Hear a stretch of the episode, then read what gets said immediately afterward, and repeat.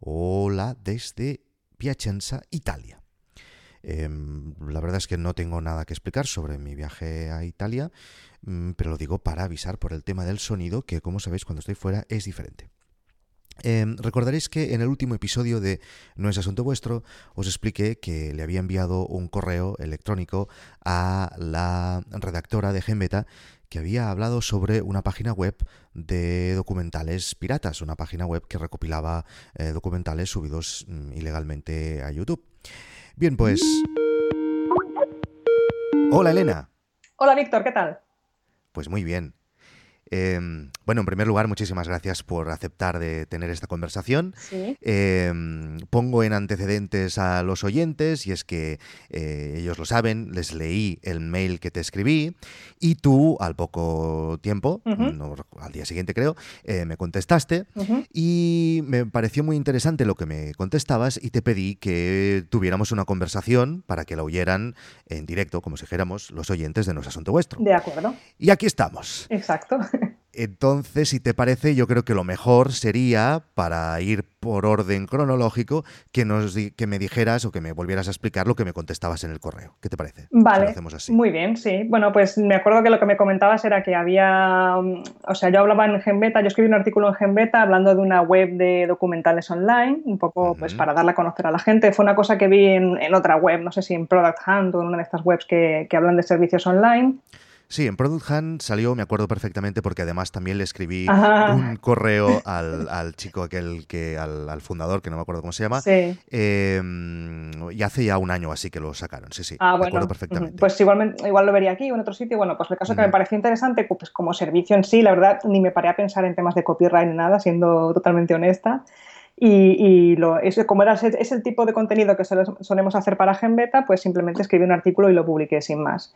Y entonces me llegó tu email, pues eso, comentando que esta era una web que, cogía, cogía vídeos de otras webs, digamos, sin permiso y... No, de, YouTube.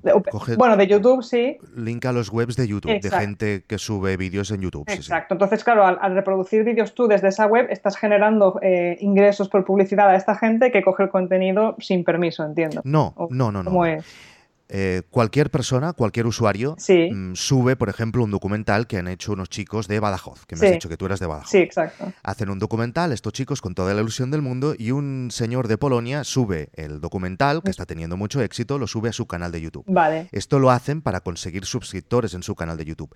Pero ellos probablemente no podrán eh, Mm, sacar ingresos de YouTube porque YouTube sí que hace bien las cosas en este aspecto y no deja que usuarios que no tengan los, los derechos puedan sacar dinero. Pero esta web de la que tú hablaste, Documentary Addict, lo que hace es una es como una plataforma que recopila estos vídeos y tú cuando le das al play para ver este vídeo de YouTube que está embedido en esta web, sí que te saltan anuncios que cobra este señor de Documentary Addict. Por eso me sulfura especialmente este tipo de webs. Vale, no, totalmente de acuerdo. O sea, e, e, efectivamente cuando lo estuve probando, claro, a la hora de escribir el artículo, pues primero probé el producto a ver qué tal funciona. Y sí, sí, me saltaron anuncios. También es verdad que hubo, había muchos vídeos que no estaban porque el link estaba roto, imagino que porque ya los denunció la persona eh, propietaria de los derechos. Y también había muchos que estaban bloqueados por, por límites regionales, aunque esto ya sabe todo el mundo que se puede saltar fácilmente con una VPN. Pero bueno, entonces, claro, tu email venía a decir eso, que... Vamos explicando cosas de saltarse, cosas que esto siempre, siempre ayuda. Claro, entonces eso, tú decías que, claro, que esta gente estaba haciendo dinero con, contenido que no era suyo, que no habían producido ellos y que era especialmente grave en el tema de los documentales, pues porque ya de por sí es un género que, cuesta sacar adelante, ¿no? Porque no, no, tiene la financiación de otros géneros de cinematográficos y que, bueno, que es un tema que está bastante difícil y tal. Y bueno, mi respuesta fue un poco en plan de, bueno, pues a ver, yo soy la mensajera, ¿no? Yo he encontrado un, servicio que me ha parecido útil al usuario y lo doy a conocer. Claro, yo entiendo que si tú tienes un documental que te han cogido y está en esa web, está en manos de la persona propietaria de ese documental contactar con esa web o, bueno, o hacer las gestiones que cree pertinentes para eliminar ese contenido de ahí. Y como te decía, entiendo que hay gente que ya lo ha hecho porque hay muchos vídeos que tenían el enlace roto.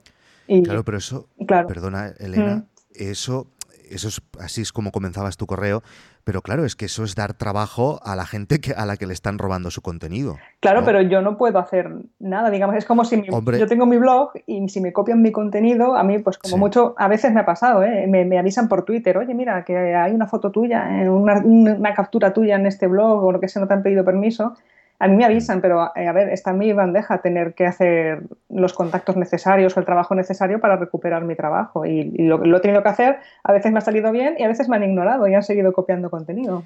Ya, pero la razón de mi correo, Elena, no era mm, justificar o no la plataforma o hablar bien o mal de la plataforma. Mi correo era directo a ti. Era, ¿cómo puede ser que una persona que trabaja en un medio eh, que vive de los contenidos hable de una web de estas características? Ese, esa era la, la intención de mi pues correo. Pues porque, sí, es lo que te comentaba, es, es también lo que tenemos hoy en día. O sea, hay muchísimos servicios de pago, que yo también los utilizo de pago. Eh, yo tengo mi cuenta premium de Spotify y yo tengo, yo compro mis videojuegos y yo pago por mi software. Y mm. también hay mucha gente que no lo hace. Entonces, mm. eh, a ver, no por no hablar de esta realidad va a dejar de existir. Es, también lo que yo pienso. Y, y, no sé, es la gente busca información sobre esto, quiere saber cómo funciona, o quiere simplemente estar informada de eso, de, las opciones que hay, pues es que es lo que hay. No sé cómo explicarlo de otra manera. Es yo informo a la gente. Es como, no sé, las noticias. Eh, a ver, es un poco una, una, comparación un poco bestia, pero recuerdo en su día que hubo también mucho debate sobre cuando había tantos vídeos propagandísticos terroristas, que llegó un momento que la gente se planteaba, oye, ¿por qué los medios de comunicación les dan caña? O sea, los hacen porque con eso contribuyen más a la propaganda. Pero claro, es también el derecho de informar y de, de que la gente sepa que existe eso.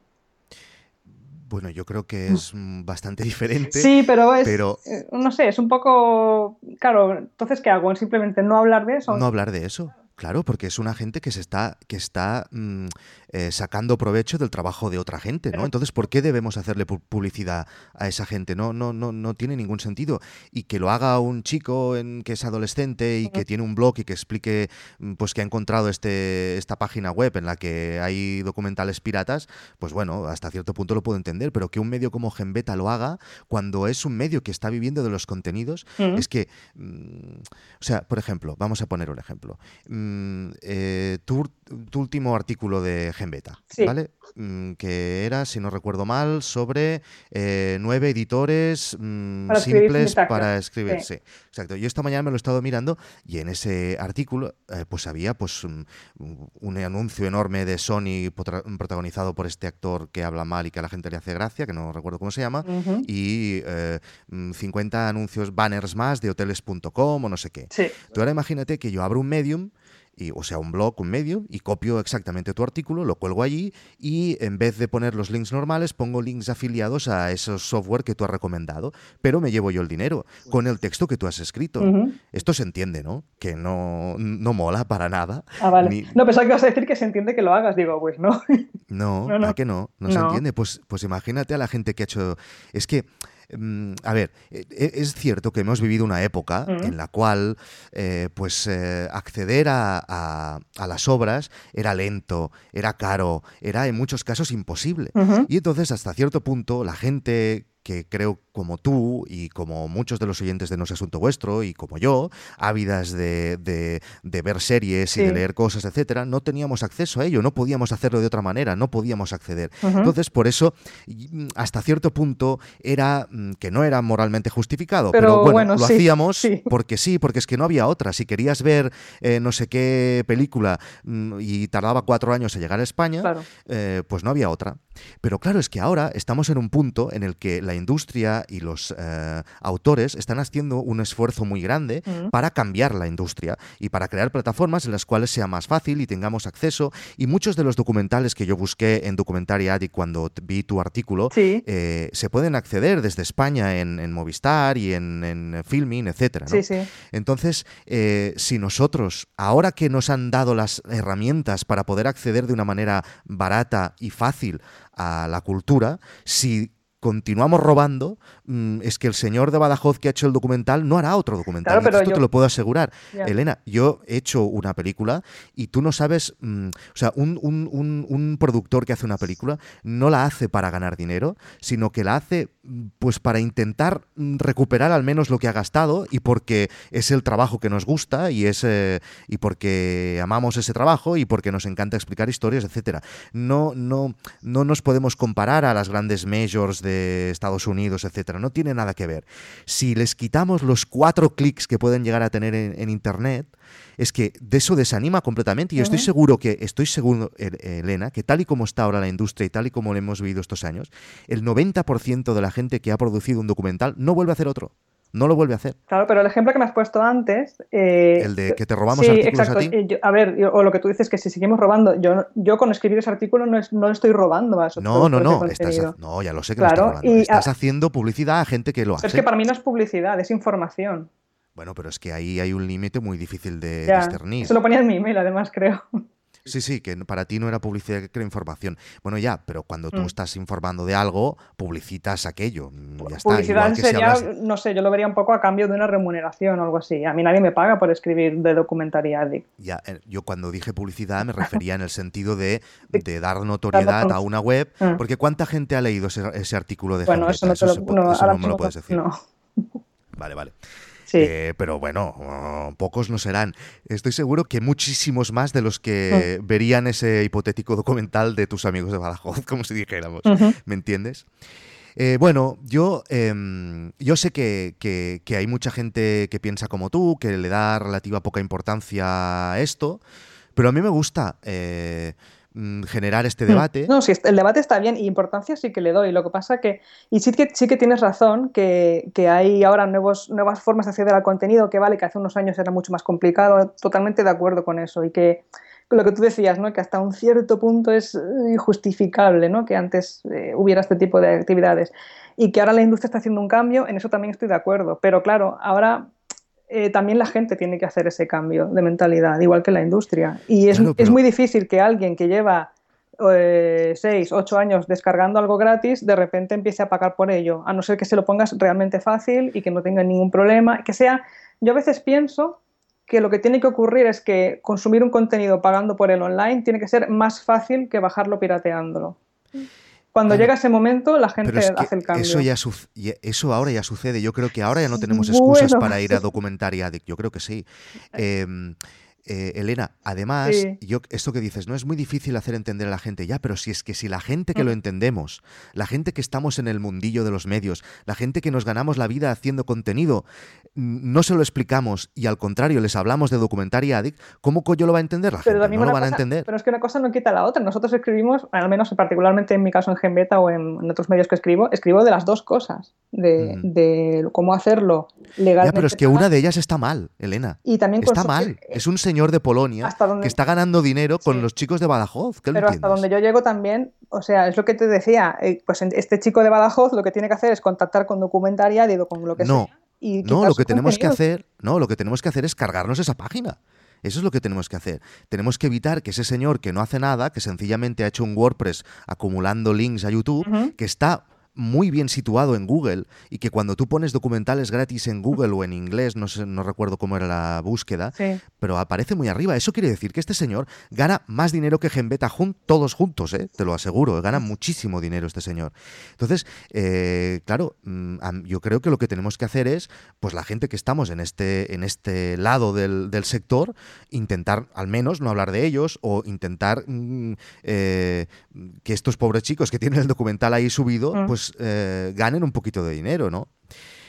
No sé, yo lo veo muy claro, Elena. Ya, bueno, es que es un debate que puede dar para horas y horas y horas y, no sé, la verdad es, es, un tema complicado, pero no sé, mi, reflexión final es esa, de, no, no, porque dejemos de hablar de ello va a desaparecer y, la gente va a seguir buscando temas de esto. Sí, claro, eso seguramente es verdad. Yo creo que desaparecerá, seguro, sin ningún tipo de duda. De la misma manera que ya no hay nadie que se baja nada de música de, Internet. Uh, te sorprenderías, ¿eh? Bueno, Pero yo creo que hay muy cada vez muchísima menos, que antes, eso está clarísimo, muchísimo menos. Sí. Bueno.